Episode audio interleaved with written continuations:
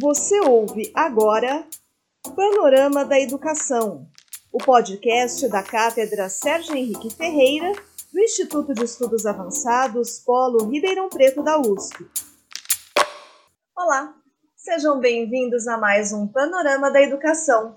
Nesse espaço virtual, a gente conversa sobre as atividades da Cátedra Sérgio Henrique Ferreira, do Instituto de Estudos Avançados Polo Ribeirão Preto da USP, e também sobre o que acontece no cenário educacional. A gente recebe mais uma vez aqui no nosso espaço o titular da nossa cátedra, professor Mozart Neves Ramos. E aí, professor, seja bem-vindo e conta para gente um pouquinho do que está acontecendo na cátedra nessa semana. Olá, Thaís, olá a todos que nos acompanham. Né, saindo de uma semana muito quente aí em Ribeirão Preto, eu estou em Recife, mas estou acompanhando, né? Então, estou pedindo um calorzinho aí de Ribeirão aqui para Recife, aí para não me desacostumar. Então, carinho muito grande. Eu acho que essa é uma semana interessante que vamos ter aí pela frente. Né? A semana que vamos ter o Conselho Nacional de Educação, discutindo alguns temas relevantes para a educação básica e superior, né? e também algumas preocupações né, da, no campo econômico aí em relação a esse confisco de recursos da área da educação, da ciência e tecnologia, tanto em São Paulo como no governo federal. E nós vamos comentar um pouquinho sobre esses assuntos ao longo do panorama da educação. Mas eu queria que o senhor começasse falando sobre um artigo que o senhor escreveu para o Correio Brasiliense e foi publicado na última quinta-feira. Nesse texto, o senhor fala um pouco sobre os legados da pandemia para a educação. Quais são as maiores preocupações que o senhor tem em relação a isso? Olha, essa é uma questão, Thais, extremamente preocupante, porque com a Covid, não é, em março desse ano, se descortinou uma imensa desigualdade educacional em nosso país. Né? O, o governo federal, através do próprio MEC, deveria ter puxado mais para si esse processo de coordenação nacional, Nesse ínter, houve a saída do ministro Weitraub e, e a chegada do ministro Milton Ribeiro, mas ainda tanto os secretários estaduais como municipais de educação ainda se ressentem muito dessa coordenação nacional para ajudá-los. Quem tem feito muito esforço nessa direção é o próprio Conselho Nacional de Educação, com dois importantes pareceres que nós já, inclusive, discutimos aqui, né, o 5/20 e o 11/20, né, que foram muito importantes para a retomada das atividades agora presenciais, né, que se inicia em função da própria queda da curva da Covid, da queda eh, da pandemia, e mas também há uma, ainda uma preocupação em relação a algumas questões que é, de certa maneira, perpassam né, no cotidiano, na agenda da educação, por conta da pandemia. Né? Com a desigualdade, um ponto que me deixou bastante preocupado e que me levou a escrever esse artigo é que há uma perspectiva do INEP de realizar o, o Enem seriado a partir de 2021. Então, a minha preocupação é que hoje a desigualdade, o mesmo antes da pandemia, já era grande do aluno da escola particular em relação à escola pública, isso deve se acentuar. Então, as chances do aluno da rede particular devem crescer no primeiro ano, nesse primeiro ano da avaliação seriada, né? em relação ao aluno da escola pública. Entretanto, o presidente do INEP, o, Alexandre, ele leu o meu artigo, é, falou comigo, explicou as, as razões que levaram a essa decisão, e eu acho que ele tem alguma razão, eu quero reconhecer, né? é, é com diálogo que se faz a educação, não é? a educação se faz com diálogo, e ele foi de uma, de uma, uma presteza, de uma atenção muito grande, em função do que eu tinha escrito, para me explicar as razões do INEP.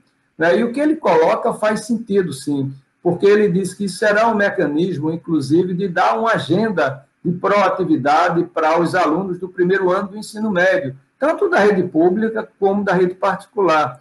E, de fato, eu depois fiquei pensando, né, uma preocupação que agora a rede estadual de São Paulo está encontrando, a partir do momento em que foi dito que não haveria reprovação esse ano, o que está absolutamente correto, Né? Alguns alunos, vários alunos, começaram a não estudar mais. Já, ah, já que não vai ter reprovação, por que, que eu vou estudar?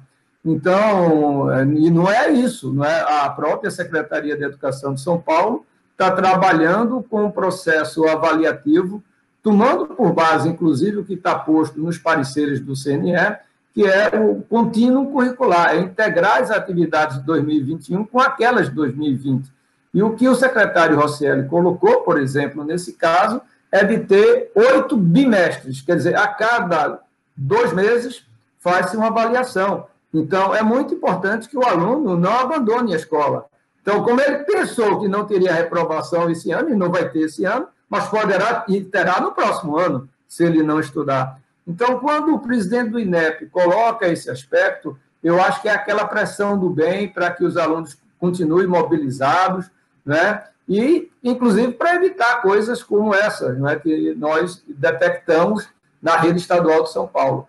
Então, foi um belo exemplo. Eu gostei muito da maneira como ele se colocou, né, em função do que eu havia escrito no meu artigo de opinião. Mas eu também coloquei outras questões que nos preocupam, como a questão do abandono escolar, principalmente para essa faixa etária que a gente está falando aí, a faixa etária juvenil.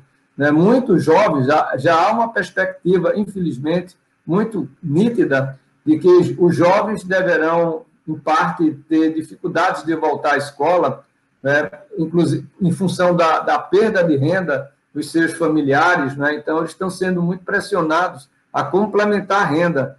Então, as secretarias estaduais vão ter que fazer um trabalho muito forte de busca ativa e estimulá-los a voltar à escola. Esse vai ser outro desafio no ensino médio em nosso país.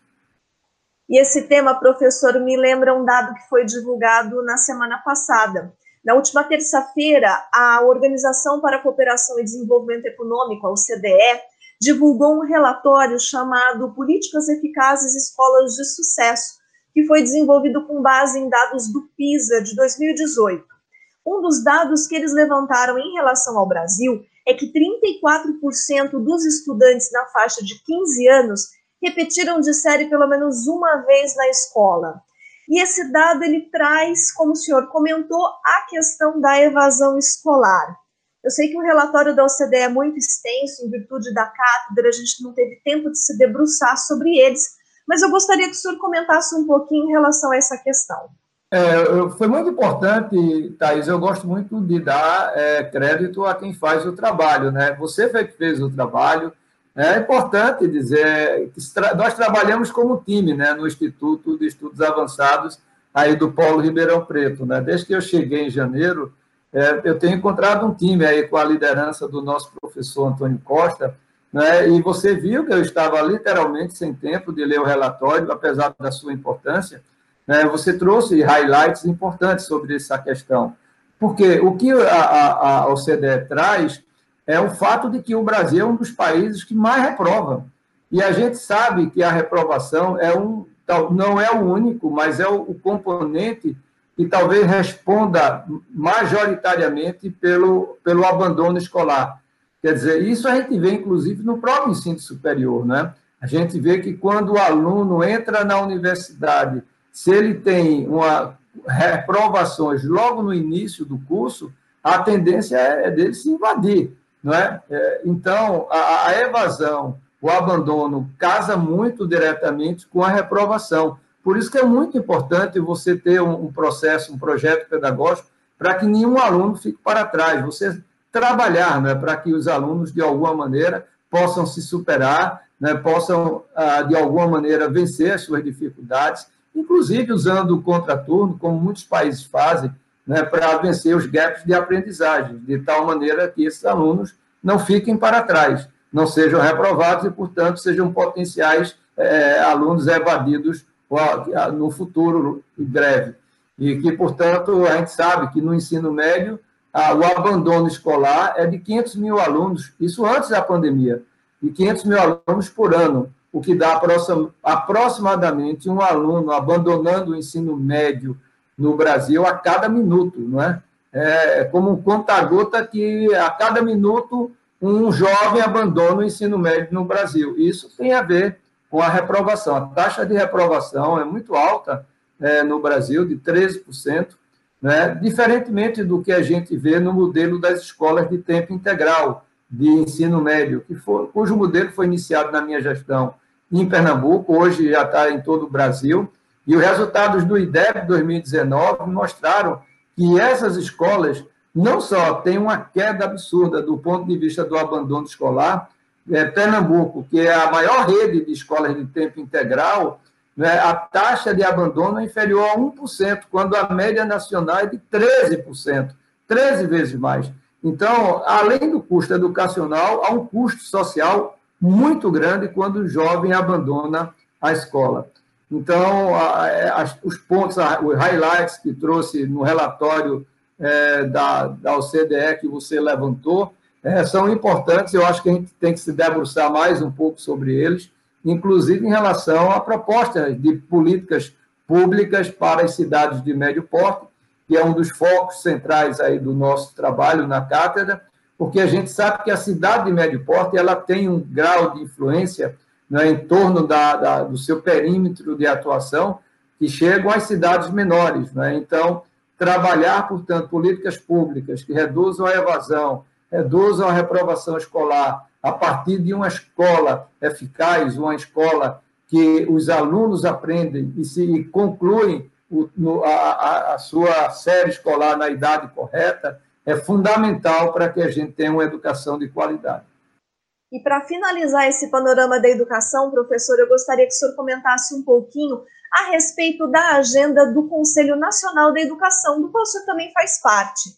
Vocês vão ter reuniões agora entre segunda e quinta-feira dessa semana. Que destaques o senhor traz em relação à pauta que vai ser abordada? Pois é, Thais, o Conselho Nacional tem, tem demonstrado um grande protagonismo nesse período agora da pandemia. Né? Sempre foi muito reconhecido o trabalho do CNE, mas particularmente agora na pandemia, né, tomou para si um protagonismo importante, mas trabalhando de maneira muito colaborativa né, com as universidades, é, com os secretários estaduais e municipais de educação. Com isso, produziu pareceres importantes. E essa semana nós vamos ter uma resolução que será apreciada e deliberada pelo Conselho Pleno do CNE, também muito importante em relação à pandemia, que regulamenta vários pontos da Lei 14.040, que já foi promulgada pela Presidência da República, mas que precisa, alguns pontos precisam, né, de uma, de uma é, normatização por parte do CNE. E o Conselho está é, muito atento, a relatora, a professora Maria Helena Castro, fez um trabalho hercúleo, brilhante, né, e conseguiu realmente concluir o seu relatório, a resolução, e que será apreciada na terça-feira, amanhã, portanto, né, dessa semana. Mas vamos também trabalhar a questão da, do novo ensino médio. Eu sou relator dessa matéria, é algo que preocupa bastante, porque várias iniciativas que o MEC deveria ter empreendido nesse período não fez, e isso pode atrasar né, a implementação do novo ensino médio, que tem uma, é, é importantíssimo o novo ensino médio, ele traz, ele dialoga com o projeto do jovem, mas ele tem algumas complexidades, como o fato de você implementar itinerários formativos, né, para que os jovens possam escolher ao longo de todo o ensino médio. Então, isso vai exigir articulação do MEC, CNE, com os conselhos estaduais de educação, com as secretarias estaduais que têm a responsabilidade por esse novo ensino médio.